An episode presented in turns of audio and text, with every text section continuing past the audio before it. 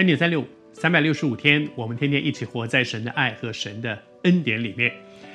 这段时间，我们在分享耶稣基督在地上最后的那一段时间，那一个礼拜，我们称它为受难周，受难的日子。但是那个礼拜虽然是走向十字架为我们受难，但是却是从一个荣耀进耶路撒冷开始的。当他骑着驴驹进入耶路撒冷的时候，圣经是怎么介绍他的呢？我读给你听。他说：“你的王来到你这里是温柔的，温柔的。他不是一个凭借凶暴凶残的武力来做君王的，不，他是王。”但是他却是一个温柔的君王，而在那个温柔里面，我们看见温柔的力量。耶稣基督自己也说：“他说他心里柔和谦卑，他是谦卑的。这个跟我们所想象的一个君王可能感觉很不一样啊。那个君王应该是孔武有力的，是那个大家都会惧怕他的。如果说错了话，做错了事，一刀就砍下来的，不是。”他是柔和谦卑的，在旧约圣经里面也说，我们这一位君王他是怎么样的一位弥赛亚呢？这一位拯救者他是怎么样的一位君王，一位拯救者？他是奇妙的测试，他是全能的神，他是永在的父。后面说他是和平的君。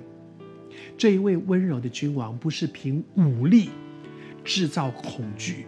然后让人降服在他的面前，不，他是在爱里面温柔的、和平的，这个力量太大了。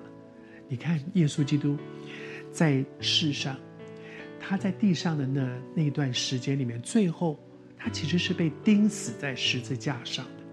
他是一个小人物，一个木匠的儿子，他的一生就在那短短小小的那块地上。巴勒斯坦那块地上，他没有走过更远的地方，但是他却产生极大的影响力。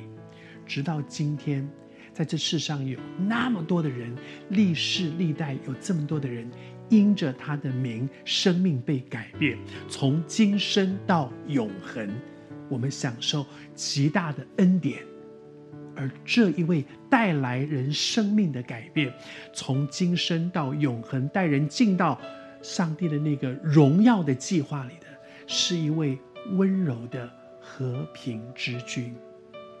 但愿我们也有这样的生命，你也很想为主得到、得地为业、得人如鱼，但是从来都不是拿着一把刀逼人成为基督徒的。求主施恩恩待我们，那样的做法永远最后是失败的。求主帮助我们，爱，爱里面有温柔，爱里面有和平，爱才是最大的力量。